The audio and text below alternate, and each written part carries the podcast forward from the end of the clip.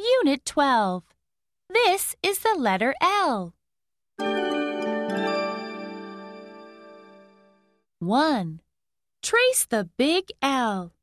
Please count and trace with me. 1, 2.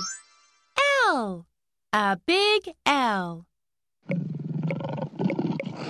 L is for lion.